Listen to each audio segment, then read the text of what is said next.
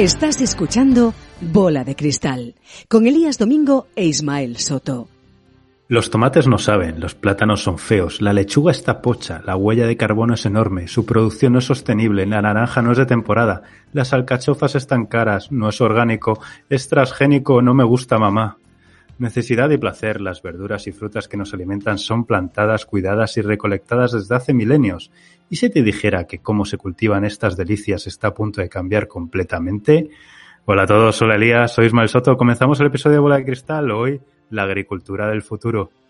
Bola de Cristal, el podcast en el que analizamos el presente y te ayudamos a pensar en cómo va a ser el futuro. ¿Qué tal amigos? ¿Cómo estáis? Soy Elías Domingo. Ismael, ¿cómo estás? Hola Elías, pues muy bien, encantado de estar aquí contigo y con los oyentes y con un plato de verduras encima de la mesa.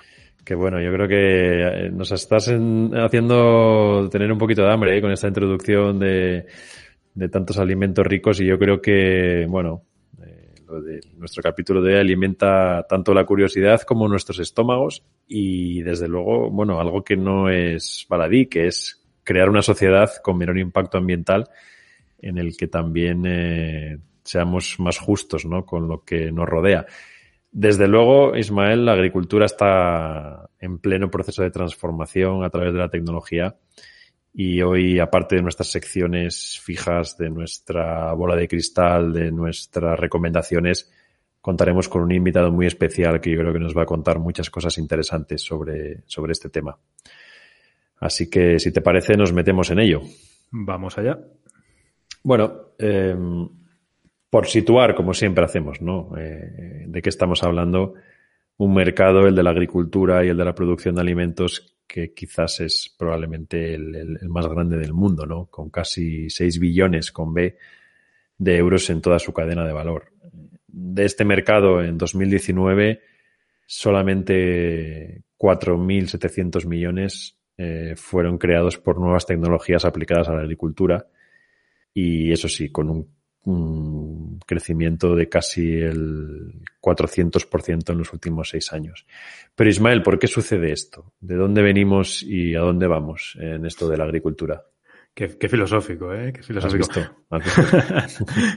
bueno, a ver, ¿de dónde venimos? Yo creo que todos lo hemos, lo hemos estudiado en el colegio, ¿no? Posiblemente se van descubriendo cosas nuevas, ¿no? Pero hace unos 10.000, 12.000 años en las zonas que luego fueron conocidas, ¿no? Como Mesopotamia, Egipto, hmm. pues unos primos nuestros, unos ancestros, ¿no? Se les dio por asentarse en torno a ríos y producir su propia comida de un modo que dejaba atrás la, vida de, recolectores y cazadores, ¿no?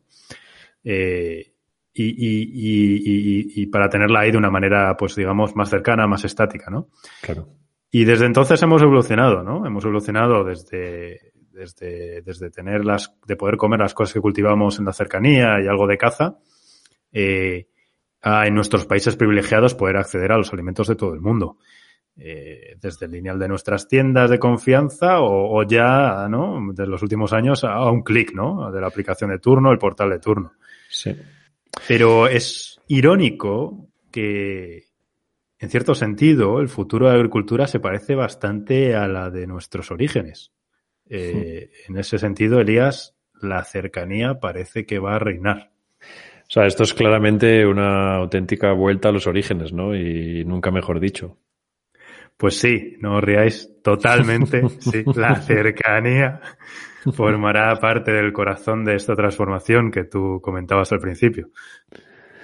Claro, porque al final aquí, en esta revolución tecnológica que, que vamos a vivir en torno a la agricultura, está claro que vamos a hablar de, de, lo que tanto hablamos en otras industrias, ¿no? De drones, de sensores, de analítica, de datos, ver cómo evolucionan los cultivos.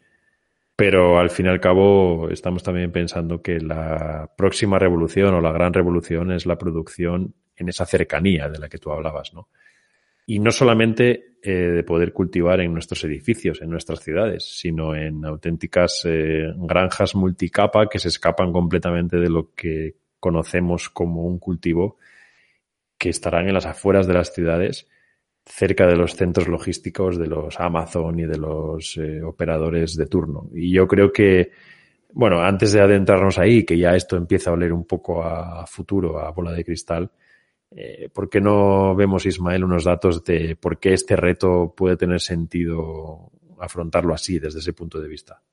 Pues sí, porque hay algunos datos incómodos, ¿no? Que cada año se dan en las noticias, los da la OMS, los dan otras agencias, otras ONGs, pero, pero mira, son bastante preocupantes, ¿no? Eh, más de un 30% del, por ciento del suelo cultivable del mundo ya se encuentra degradado. Y además la FAO dice que para dentro de dos décadas, en 2050, estaremos en torno al 40%. Y por otro lado, el 60% de la población, y creciendo, ya vive en ciudades. Salvo que, bueno, la situación que vivimos cambie esta tendencia de un modo u otro, está, está, ¿no? En la, economía de la aglomeración, posiblemente esto siga aumentando hasta el 70 en un par de décadas. Pero adicionalmente tenemos la producción de nuestros alimentos pues a kilómetros de distancia, como decíamos, incluso en otras partes del mundo, donde para satisfacer las, digamos, los requerimientos de producción, ¿no?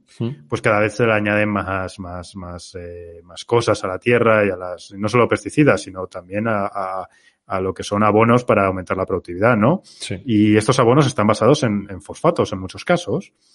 Y se estima que, las reservas de fosfatos pues van a durar unas décadas más, ¿no? Entre 40 y 60 años, eh, teniendo en cuenta el aumento de población, el aumento de consumo y demás.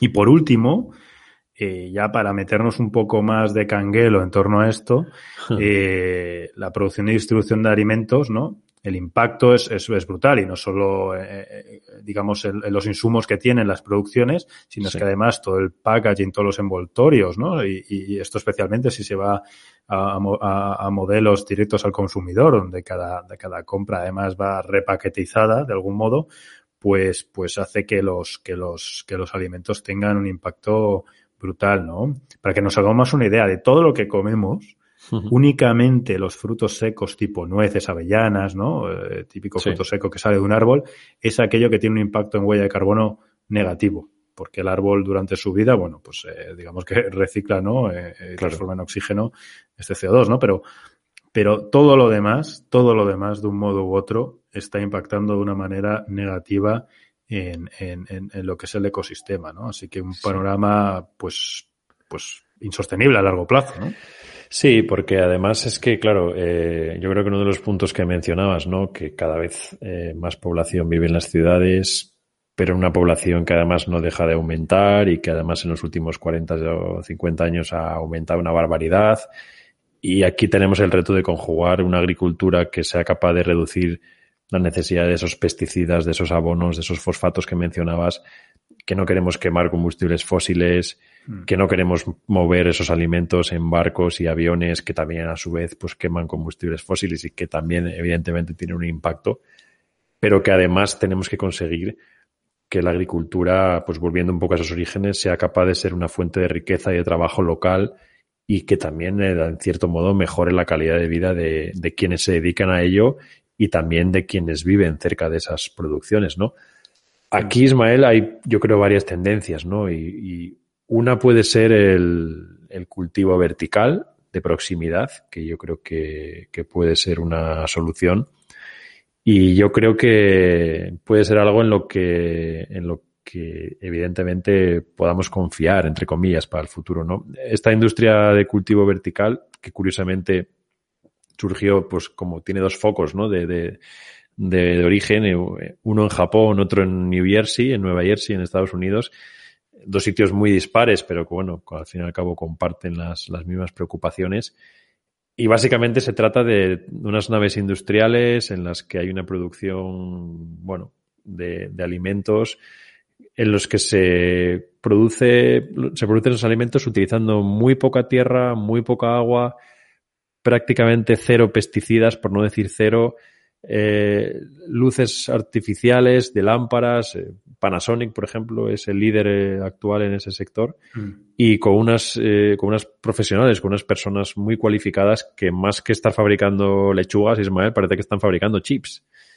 Mm. Y, claro, cuando ves los números y ves que están doblando producciones respecto a cultivos tradicionales, pues ahí es cuando te empiezas a hacer realmente preguntas, ¿no? Y empiezas a ver que esa industria puede tener sentido. En Michigan, por ejemplo, están consiguiendo eh, en cultivos de hoja verde, como pueden ser lechugas y similares, producciones de hasta 138 kilos por metro cuadrado y año. Joder, vaya tela.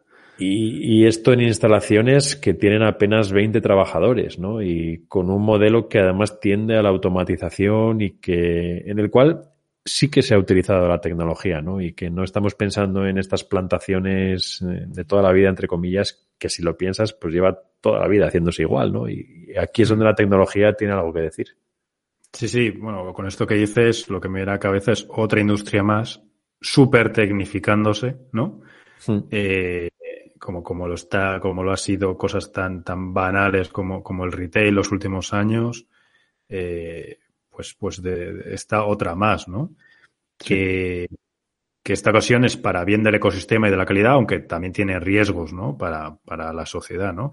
Pero si me dejas, y por, por, por hacer alguna excepción, ¿no? Porque siempre estoy ahí pesimista un poco. Venga, venga. Vamos a, vamos a comenzar por los impactos positivos que, que yo veo, ¿no? Eh, el primero es que de algún modo estas tecnologías democratizan el clima, ¿no?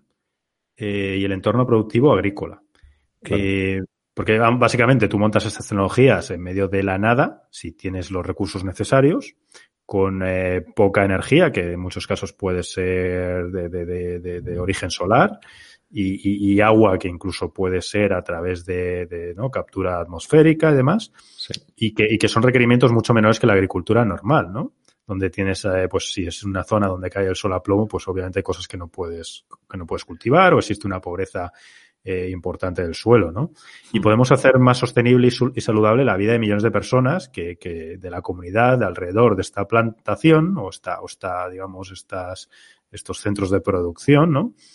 Que, que, que, redunden en, en, mejor consumo, en mayor consumo de variedades de frutas y verduras y que mejoren su alimentación y resistencias a enfermedades, con lo cual tenemos un impacto interesante, ¿no? Además de dotar de, empleo, aunque sean pocos por cada zona, eh, a, los, a, las comunidades locales, ¿no?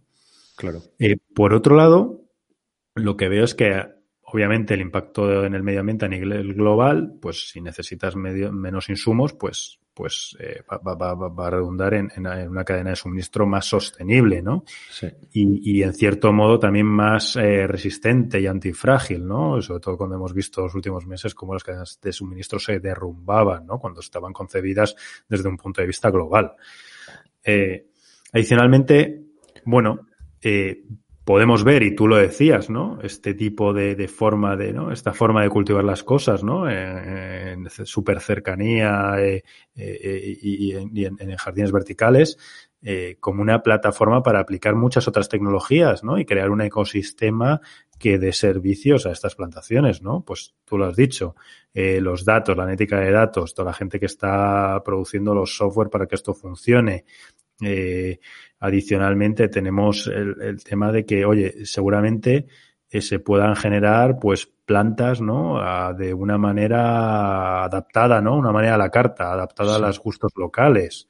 Que, eh, y por otro lado, eh, te permiten mm, tener modelos directos al consumidor y desintermediar a, a digamos, a los retailers eh, de una manera más sostenible, ¿no? Si incluso podría ser que esta, que mucha de esta fruta pues no necesita un packaging individual, como ahora tenemos en muchas de las, de las cosas que compramos, ¿no? Hmm. Y adicionalmente, seguramente al tener todo mucho más controlado, eh, puedas, puedas eh, producir un poco pensando, ¿no? Haciendo una predicción de, de ventas, ya que no tienes que cultivar todo el campo, ¿no? Como sí. normalmente se hace para bueno aprovechar el tractor, sino que vas por barquetas y, y, y, vas ajustando ¿no? la producción y todos los recursos que tú necesitas a la demanda de, estacional de algunos productos, ¿no? Y, y seguro más, ¿no? Y seguro que mucho más, pero también, pues me imagino que esto, eh, y lo comentábamos hace un momento entre tú y yo, que tiene efectos negativos, ¿no? Pues sí, porque como decía él, no hay almuerzo gratis, ¿no? Nadie regala nada, nada es gratis, todo tiene una consecuencia. Y bueno, la verdad es que yo le veo cosas positivas, pero efectivamente también hay algunas negativas, ¿no? Eh, quizás esta super eh, tecnificación nos lleve a ver que quizás algunas variedades locales pueden desaparecer. Hmm. Eh, el modelo direct to consumer quizás pues genere, no sé, contaminación excesiva, ¿no? Si al final tenemos que llevarle a todo el mundo cada, cada fruta, cada verdura a su casa directamente. Sí. O, no lo sé, quizás mayor aceleración de la despoblación del medio rural, aunque aquí, bueno, podríamos debatir, ¿no? Si hay efectos beneficiosos como que se cultivaran, o que se empezaran a cultivar productos que surgen de árboles y que no pueden ser cultivados normalmente y, que se puedan hacer en naves industriales. No lo sé, yo creo que hay, hay, cosas buenas, hay cosas malas y yo creo que al final, lo que está claro, lo que me gusta Ismael es que la tecnología por fin llega a esto, ¿no? Que parece como que esto tiene que ser todo súper tradicional y como se ha hecho toda la vida y es que el planeta no da más de sí si queremos seguir comiendo mm. estas cosas tan ricas. Sí, sí, desde luego. Desde luego, además, bueno, siempre tener cerca la agricultura eh, es algo, algo, algo interesante, ¿no? Pero sí, desde luego, como tú comentabas, es preocupante para ciertos eh, modelos, ¿no? De, tradicionales en, en, lo que es el medio rural. Pero supongo que se reinventarán y, y pues por ahora eh, los mayores avances en todo esto se está haciendo en hoja verde, en pequeñas frutas o el tomate y demás. Y seguramente ellos puedan, puedan centrarse pues en más en pues lo que comentábamos, ¿no? Frutos secos, más, más, más basado en árbol y al final redundará en una mejora mucho mayor para todos. Pero ya veremos. Lo que está claro es que, eh, y esto sí que no es discutible, es que los inversores han puesto aquí sus ojos que realmente esto de la agricultura del futuro ya empieza a ser una realidad y yo creo que el cambio de modelo va a ser brutal en los próximos años. Y además Ismael no nos olvidemos que estamos eh, hablando de, de la comida y como decían nuestros mayores con las cosas de comer no se juega. O sea que mucho ojo aquí no desde luego desde luego Bola de Cristal, el podcast en el que analizamos el presente y te ayudamos a pensar en cómo va a ser el futuro. Estamos ya metidos de lleno en la entrevista de este episodio de Bola de Cristal y hoy tenemos con nosotros a Rafa Pereira, que es eh, manager general de la compañía de agricultura hidropónica y vertical H2 Hydroponics, con sede en Nigrán, en la provincia de Pontevedra. Una compañía, una empresa de alcance global que combina servicios de hardware y software que sirven para incrementar notablemente la productividad de los cultivos en donde intervienen sus soluciones. Rafa, ¿qué tal? ¿Cómo estás? Hola, encantado de hablar con vosotros. Bueno, muchas gracias por acompañarnos. Cuéntanos, ¿qué es H2 Hydroponics? ¿Qué ofrece? ¿Cuál es vuestra propuesta de valor? Bueno, nosotros eh, somos una startup que nacimos hace, hace cuatro años y eh, eh, bueno, nos dedicamos a, a, a, hacer realidad los cultivos en, en, lugares en donde no se pueden, donde no se pueden realizar, bien por climatología o bien por ausencia de agua. Entonces, nosotros eh, tenemos, nos dedicamos a, la construcción y al diseño y desarrollo de proyectos de agricultura, tanto vertical como en invernadero, en, en especializados en climas complejos. Esto es muy interesante, ¿no, Rafa? Porque vemos, ¿no? Donde, en un mundo donde los recursos, ¿no? Son fuentes de guerras, de conflictos, y el agua se va a considerar un bien estratégico clave, o, ya lo es, ¿no? Y vemos ahí, pues, tensiones en las fuentes del Nilo, en el Himalaya. Eh, es, esto que ofrecéis es un modo de democratizar el acceso a posibilidades de cultivo en zonas donde, bueno, de manera, digamos, natural no es posible. Absolutamente. Bueno, por el lado tecnológico y de posibilitar el, cultivo fuera de fuera de la tierra ya ya habilita eh, pues un montón de espacios que, que, naturalmente no estarían habilitados y un montón de países que tienen dependencia de la importación de alimentos les permite desarrollar políticas en las cuales puedan eh, abastecerse por lo menos de una parte importante de, verduras y, frutas frescas. Eh, con respecto a la democratización, pues la, un hándicap que tienen este tipo de desarrollos es el precio de implantación. y ahí pues quizá no en, en el sentido de democratizarlo pues no no es lo, lo, más democrático. Sí en el sentido de hacer posible el cultivo pues en, en zonas como Groenlandia o, los Emiratos donde básicamente no se podía. Claro claro. Y, y qué de diferencial ves en, lo que ofrece H2 Hydroponics eh, frente frente digamos a soluciones preexistentes pues mira, en cuanto a la tecnología de, hardware y software, no, es lo único que hemos hecho ni los únicos desarrollos que, tenemos, pero en cuanto a la tecnología de hardware y software, nosotros eh, estamos intentando romper un poco el vínculo o la necesidad para muchísimos agricultores que no pueden acceder a, técnicos eh, y poder ver este tipo de servicios de forma online y dar este tipo de cobertura de forma online a agricultores que están en otros países y que o bien por la escala de su negocio o bien por, eh, por porque no existe esos perfiles en, eh, a los que contratar pues necesitan agrónomos o necesitan eh, apoyo técnico a la hora de desarrollar un proyecto hidropónico y, nuestra solución es una solución pensada para trabajar online, para tener cobertura de todos los datos y de todo lo que está ocurriendo en el invernadero en tiempo real, tanto por parte del agricultor como por parte de nuestros técnicos. Es decir, que os convertís en unos socios más, si, no, si, entiendo bien, os convertís en unos socios de, del agricultor y le acompañáis en, lo que es eh, la mejora de, de, su productividad, de sus cultivos. Exacto, o sea, no solamente somos un proveedor que, te ayuda al desarrollo del proyecto, lo monta y una vez que, lo ha montado, ahí estás tú con tu proyecto, sino que nos involucramos sobre todo en el kickoff de la producción para que el, para que el, nuestro cliente se sienta acompañado y capacitado para superar los primeros retos que, se tienen a la hora de manejar un, sistema complejo como son los sistemas hidropónicos. y una pregunta, ¿qué, beneficios obtiene un agricultor un poco de vuestra, de vuestra oferta, de vuestros servicios respecto a, no utilizarlos? ¿Cuál es, ¿Cuál es el beneficio que, incremental ¿no? que estáis consiguiendo? nosotros, por ejemplo, con uno de nuestros desarrollos, que es un sistema de cultivo que se llama H2 Hybrid, es un sistema que, se, que, se, que, como su nombre indica, hibrida eh, sistemas de cultivo que ya vienen del, pasado y que no son capaces de producir con garantías eh, de éxito y de homogeneidad en, climas extremos. Eh, nosotros hacemos posible, por ejemplo, cultivar en Dubái 365 días al año con sistemas de climatización relativamente normales. Eh, por, y de la misma forma, pues hemos arrancado el, eh, un proyecto en Groenlandia que seguimos no tutelando, pero sí trabajando en conjunto con ellos para solucionar, bueno, pues para ir creciendo el proyecto con emprendedores, eh, en este caso de los groenlandeses, con los cuales pues tenemos un vínculo un poquito más allá de del empresarial, pero nuestra, nuestras soluciones ofrecen fundamentalmente el, la posibilidad de cultivar donde, donde otras soluciones no lo, no lo hacen.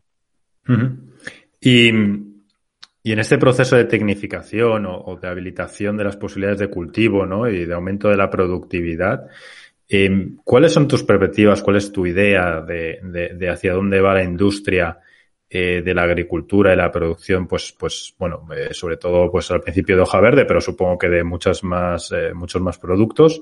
¿Crees que, vamos a ver una tecnificación creciente en, en, en, el sector utilizando de manera, vamos, que vuestras tecnologías se van a convertir en un estándar y no vamos a ver estos campos, digamos, a, la antigua. Y, también me gustaría conocer tu, tu opinión acerca de la ultralocalidad, del cultivo alrededor de las ciudades, pues en, en lo que son en, en cultivo vertical. Sí, mira, son dos, dos tendencias eh, eh, muy, muy importantes la tecnificación de, la agricultura es una realidad que ya, que, ya está ocurriendo y la tecnificación del riego viene ocurriendo desde los años 80, pero, pero ahora pues yo creo que va, va a haber un cambio importante. Bueno, pues noticias como las del Mar Menor, ah, cuya causa pues se, se, estima que es de, de, la agricultura, eh, ponen de relieve esta realidad en, en, en un país europeo. Con lo cual, imagínate pues lo que se puede hacer en, en otros países donde no hay unos controles tan estrictos como aquí. El tema del agua, eh, la agricultura para mí tiene dos, dos vertientes, una, una, es el suelo y otra es el agua. Nosotros nos dedicamos fundamentalmente a al agua. y trabajamos sobre agua. Hidroponía es un trabajo sobre agua y con el agua.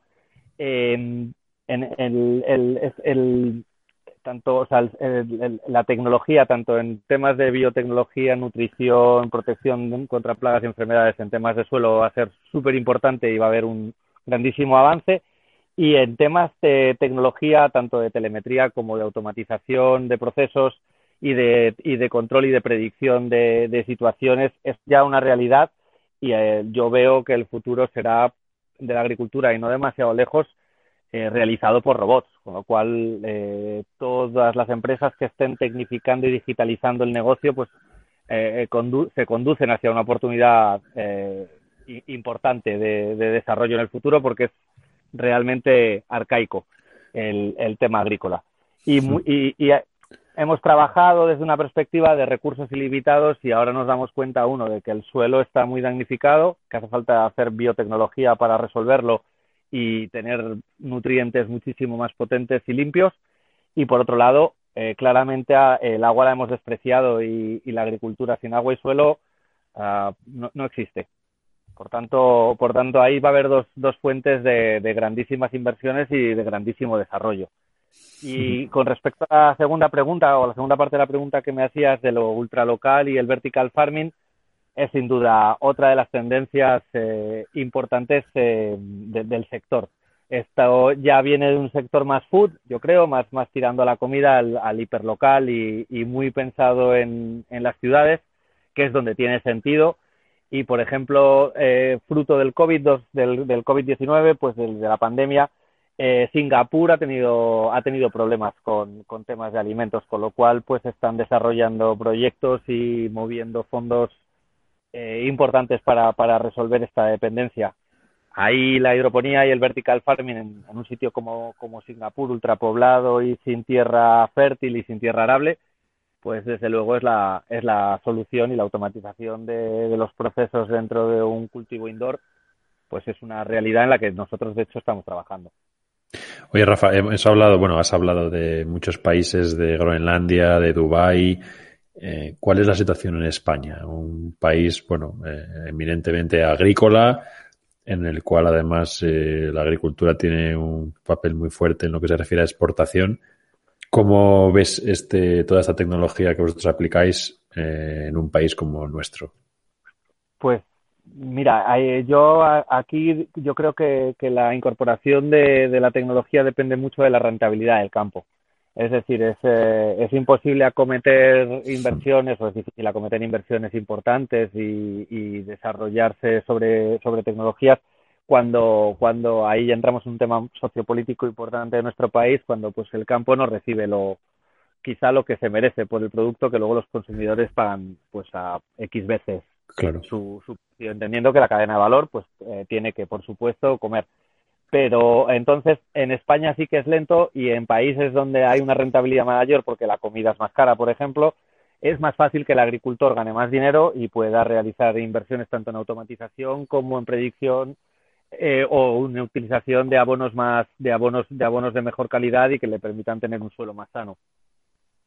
Entonces España en este sentido yo creo que sí que somos un, un país ultraproductor, pero eh, eh, yo creo que el precio que llega al campo no, no está permitiendo un desarrollo tecnológico mucho mayor que como potencia que lo somos, primera potencia mundial de producción eh, deberíamos, deberíamos ostentar también la primera potencia en, en, en, tecnología, yo creo.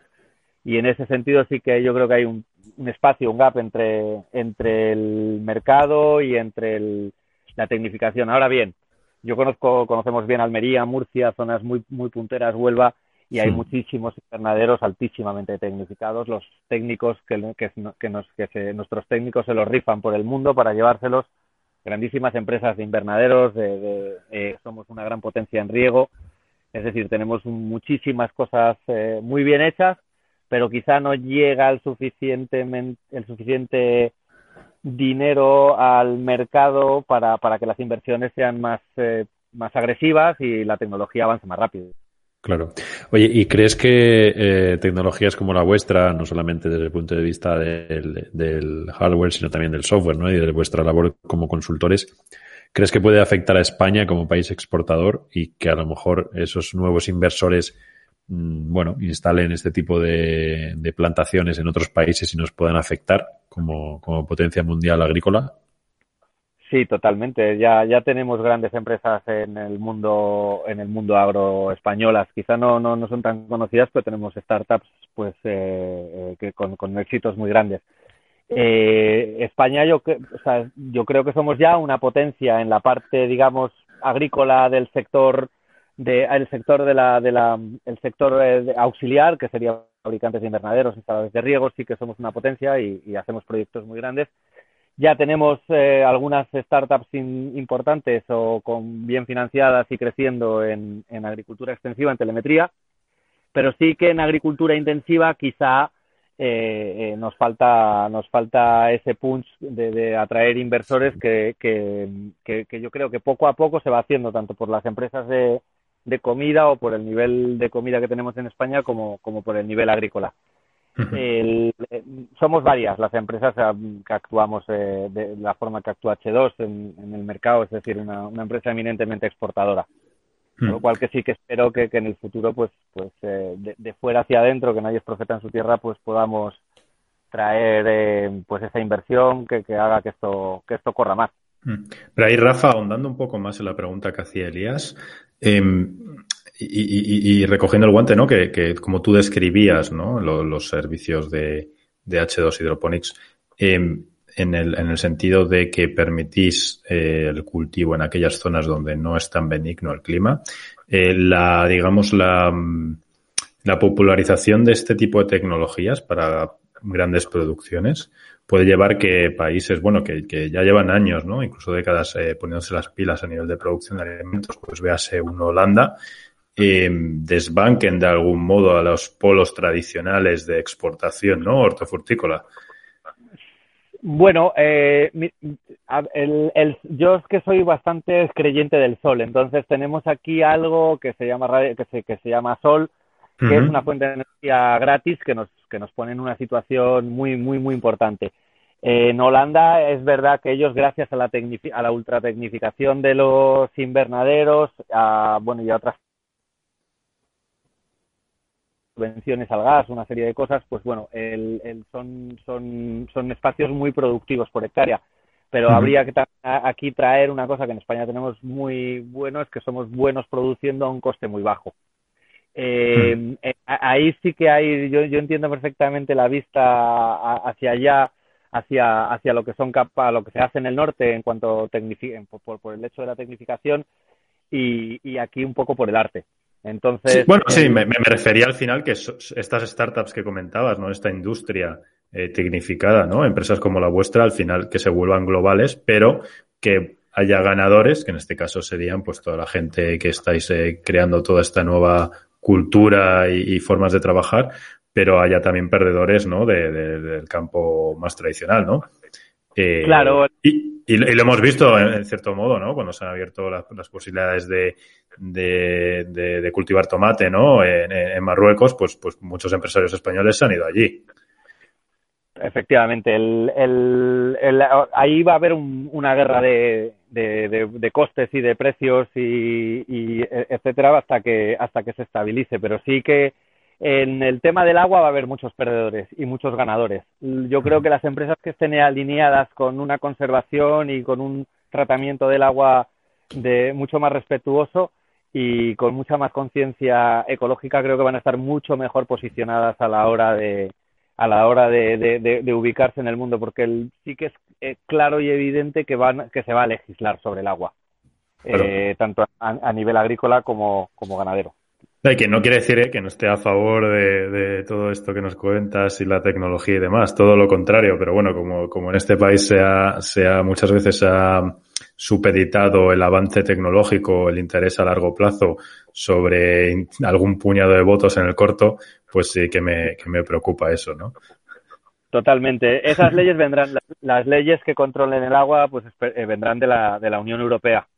Uh -huh. Y Y, bueno, hoy hemos tenido un aviso, un aviso importante pues con un tema de contaminación de acuíferos por temas de ganadería intensiva, con lo cual, eh, de la Unión Europea. Con lo cual, pues, pues eh, esto ya es un, el tema del agua ya, yo creo que es un tema pues eh, que cada día preocupa más a cualquier, a cualquier ciudadano. es un bien que es de todos y, y el, el, como tú decías muy bien en la introducción, empieza a ser ya un bien estratégico con posicionamientos incluso bélicos. O sea que, que, yo creo que, bueno, el, el, la legislación va a acompañar muchísimo a la, a, la, a la optimización de la agricultura y a la minimización de los daños que provoca. Eh, Rafa, hemos hablado de, de cosas de comer, por decirlo mal y pronto. Eh, pero entiendo que también eh, empresas como la vuestra también estáis pensando en que este tipo de, tecnología sirve para, otras aplicaciones, como por ejemplo la producción de flores. No sé si es una tontería que se me acaba de ocurrir o tiene algo de sentido. No, no, no. Las técnicas hidropónicas pueden, pueden aplicarse en, en, diferentes intensidades y con diferentes sistemas en teoría, a cualquier planta. Si bien es que hay unas que sí que son rentables y otras no. La, el mundo de la flor em, es, eh, es, un, o sea, es un mundo que, que está muy tecnificado y la, la, flor es un producto de alto valor. Eh, que viene desde, en muchos casos, desde Colombia, desde Ecuador, eh, viaja en avión y, llega a nosotros. Por supuesto que la hidroponía eh, produce, puedes producir perfectamente y aquí en Portugal pues nosotros tenemos una instalación de, para producción de rosa de, corte, con lo cual sí es un, se puede aplicar a cualquier planta y se obtienen mejores resultados y un control mucho más exhaustivo del cultivo.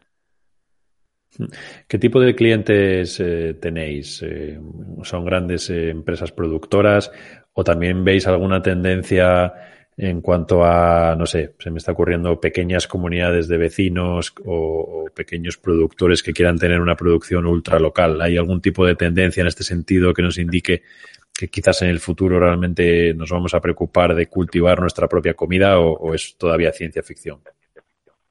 No, yo creo que, que no es que vaya a ser mañana, pero yo creo que sí, que la tecnología va a permitir cultivar muchísimas cosas en, en tu propia casa y ya, ya, hay, muchas startups en esto. Sí que es una tendencia lo hiperlocal, como hablábamos antes, y sí que es una tendencia este tipo de emprendimientos más o menos de, de más o menos escala dedicados a, a, pues digamos que al cliente final y, y a proveer de un producto de alta calidad sin ningún tipo de pesticidas que ha sido cosechado horas antes y que llega a tu mesa pues pues de, de, de una forma fresca pues incluso en caso de productos hidropónicos de hoja, pues con raíz, que, puede, que su conservación es mayor y, la planta está viva.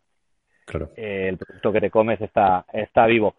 Eh, entonces, por ese lado sí que sí que hay un, movimiento importante, tanto nacional como, como internacional. Y, eh, y nuestros clientes, pues tenemos hemos trabajado con corporaciones muy grandes en Estados Unidos o en México o en Francia, con clientes eh, medianos que son que, que, manejan explotaciones agrícolas pues de mediana de mediano tamaño desde de, dos hectáreas de plástico y parte en, cielo abierto. Nosotros practicamos casi todo lo que hacemos es, en, es, bajo cubierta bajo cubierta o sea en invernaderos. Y tenemos clientes de, tamaños muy diversos y pues eh, distribuidores o pues algún cliente que para hacer cosas de I más D eh, una farmacéutica para aislar una planta y producir una planta en, para, extraer, para extracciones. Sí. O sea, tenemos clientes diversos y sabemos eh, atender o, servirlos de forma, de forma bastante eficiente a cada uno de ellos. Bola de Cristal, el podcast en el que analizamos el presente y te ayudamos a pensar en cómo va a ser el futuro. Bueno, Rafa, te robamos unos minutitos más para, para, que nos des un poquito de caña con nuestras predicciones eh, y que nos cuentes también un poco cómo ves el futuro de, de la agricultura desde tu perspectiva. Ismael, eh, empiezas. Venga, venga, yo creo que hemos tenido una, una, una, conversación antes ya con muchas, muchas tendencias, sí. pero aquí voy a ser bastante específico.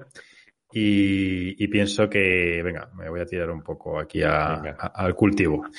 De aquí a cinco años, la normativa de construcción de casas o, bueno, incluirá la obligatoriedad de contar con una preinstalación o con unas capacidades para la producción de alimentos indoor.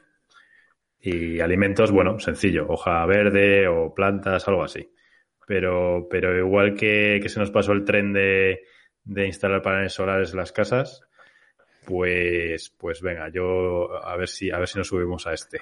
Esta es buena, ¿eh? a mí me gusta esta. Me imagino el código ahí de edificación diciendo aquí necesitas tres metros cuadrados para lechuga y tomate. Eh, esta me gusta. Rafa, ¿qué te parece? ¿Cómo lo ves? En, mira, te la, la, la, te la creo que la, podemos matizar un poco. Yo la veo un poco, un poco. Salseo, Rafa. Sí, sí, la veo más en un deseo que en una, que en una realidad. Sin embargo, en cinco años, te la matizo, eh, en cinco años la normativa de construcción obligará a que las azoteas de los edificios sean pulmones verdes.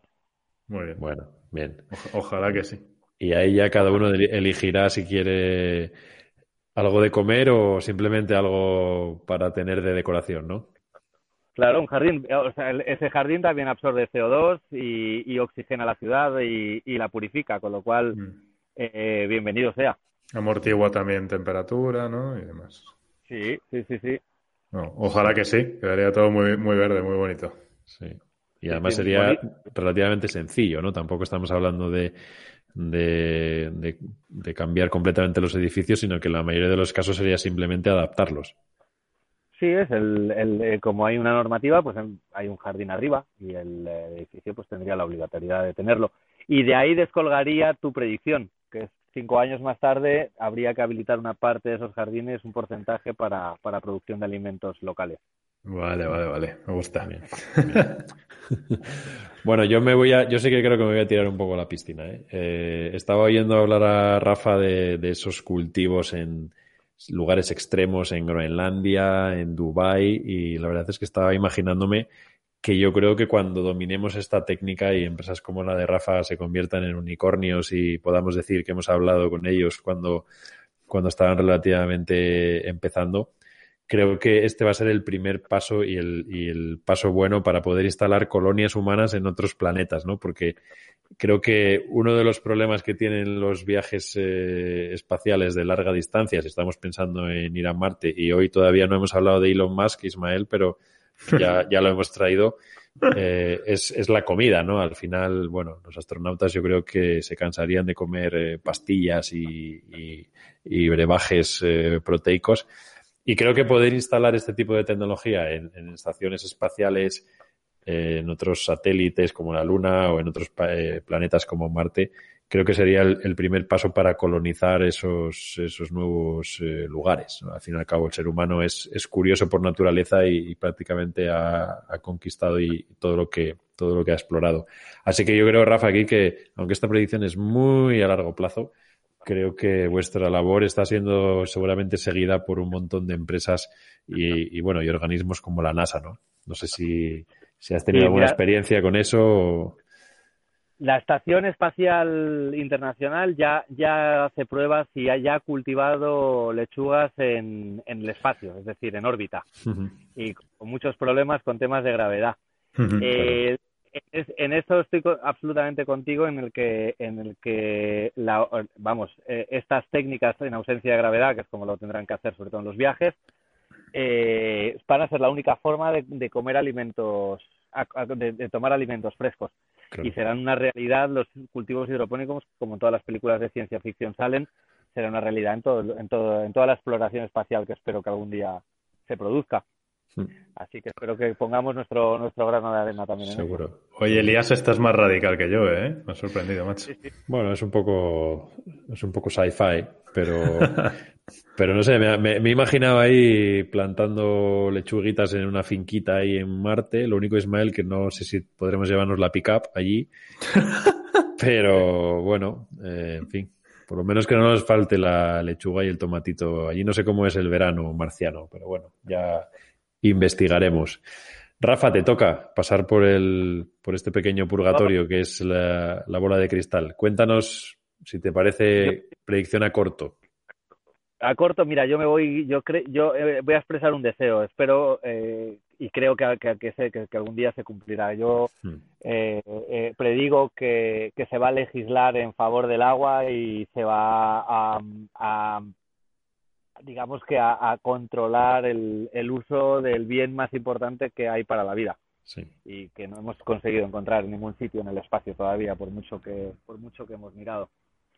Así que espero que se legisle en torno del agua y que la hidroponía pues venga a, dar a dar el, hmm. a, poner a poner todo lo que tiene lo que tiene como como como capacidad productiva sostenible eh, al servicio de, pues, los humanos, de, eso que nos comemos, que no contaminemos el agua, que es eh, lo más importante que tenemos.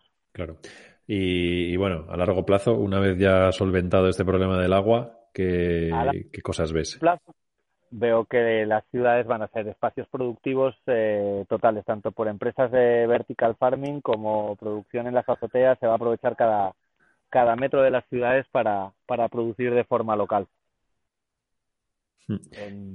y, creo que eso, va, eso ya está ocurriendo y creo que va a ocurrir de forma masiva en los próximos 10, 15 años máximo. Hmm. Y esto puede cambiar completamente las reglas del juego, ¿no? Como las conocemos actualmente. Totalmente. totalmente. aquí, aquí, Rafa, antes hablabas de los, de los márgenes, ¿no? Y de lo poco que se queda en, en, el productor. Pero aquí es, todo este sistema de, de, ultralocalidad, de cercanía, lo que habilita es el, directo al consumidor de una manera clara y que los márgenes eh, se desintermedien, ¿no? Claro, eh, eso, eso por un lado, en, cierta escala. Ya cuando las producciones son escalas muy grandes, pues ya, ya necesitas clientes B2B que, que, que, lo, que lo distribuyen en el mercado. En cualquier caso, los consumidores, y esto en Estados Unidos ya pasa y en Alemania también y tal, los consumidores ya ya hacen muchísimo muchísimo push para que el, para que los productos sean locales, para que estén correctamente etiquetados. El, digamos que el consumidor ya en la tienda toma decisiones con respecto a, la forma en la que se ha producido ese alimento o sea o sea o se ha cultivado esa planta. Por tanto, sí. Bueno, pues muy, muy interesante, ¿no? Hemos hablado de ciudades, hemos hablado del espacio y yo creo que hemos cubierto todo el rango de, posibles localizaciones, ¿no? Donde se pueden utilizar estos o plantar estos cultivos. Así que, Rafa, te agradecemos muchísimo que hayas estado con nosotros. Seguiremos muy de cerca vuestra empresa y, y tu trabajo y seguro que dentro de poquito te vemos ahí, vamos, en, el, en la senda del éxito comiendo todos eh, productos en los que tu empresa ha tenido algo que ver. Ojalá. Eh, muchísimas gracias por la oportunidad de acompañaros y nada, a vuestra disposición cuando, cuando queráis. Gracias, Rafa. Hasta luego, Rafa. gracias. Estás escuchando Bola de Cristal con Elías Domingo e Ismael Soto. Enfilamos ya la recta final de este episodio de Bola de Cristal. Ismael, nos tocan las recomendaciones. Pues sí, sí, ya estamos llegando al final. Venga, yo voy a arrancarme. Hemos estado hablando con Rafa Pereira de H2 Hydroponics y seguramente que muchos de nuestros oyentes habrán dicho, oye, yo quiero probar eso del, cultivo hidropónico. Bueno, pues eh, hay una multinacional sueca que tiene un logo amarillo y azul, que seguramente os suene, que se llama IKEA y que tiene una serie que se llama Baxer, así como suena con V, que bueno, básicamente pues eh, es para hacer eh, jardinería hidropónica. Ya sabéis, esta manera de cultivar plantas sin necesidad de tierra. La verdad es que, eh, bueno, el precio es el habitual de la, de la tienda sueca, baratito.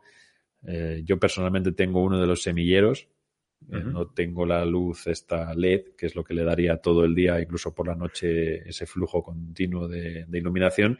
Y la verdad es que es una forma súper cómoda de, cultivar todo tipo de semillas. Así que os invito a que lo descubráis. Ya, oye, si se puede comer o no la lechuga que salga, no me hago responsable, pero por lo menos probarlo. Yo creo que es interesante ver cómo, cómo crecen las semillas sin tierra y, bueno, os puedo asegurar que alcanzan un, buen tamaño. Os pondremos en las recomendaciones algún vídeo, no hecho por mí, sino de, de IKEA, donde se ve que efectivamente yo creo que por lo menos Ismael, para una cena de lechuguita y y, nada más, solo lechuga se puede, se puede apañar, ¿eh? Con este. Eso anda. Habrá que enriquecerlo. bueno, venga, un tomatito del súper, pero, pero ya. Muy buena esa, ¿eh? Oye, yo creo que esa eh, para, para también, si, sobre todo si tienes peques y demás, para como, como quimicefa, Eh, pero, pero, pero ya modo pro, pues es, es cojonudo, ¿no? Sí. Eh, a ver, en IKEA dicen que, si, de hecho, si lees el texto de su web, dice, con una buena planificación puedes disfrutar de tu producción cada semana. A mí me parece un poquito exagerado.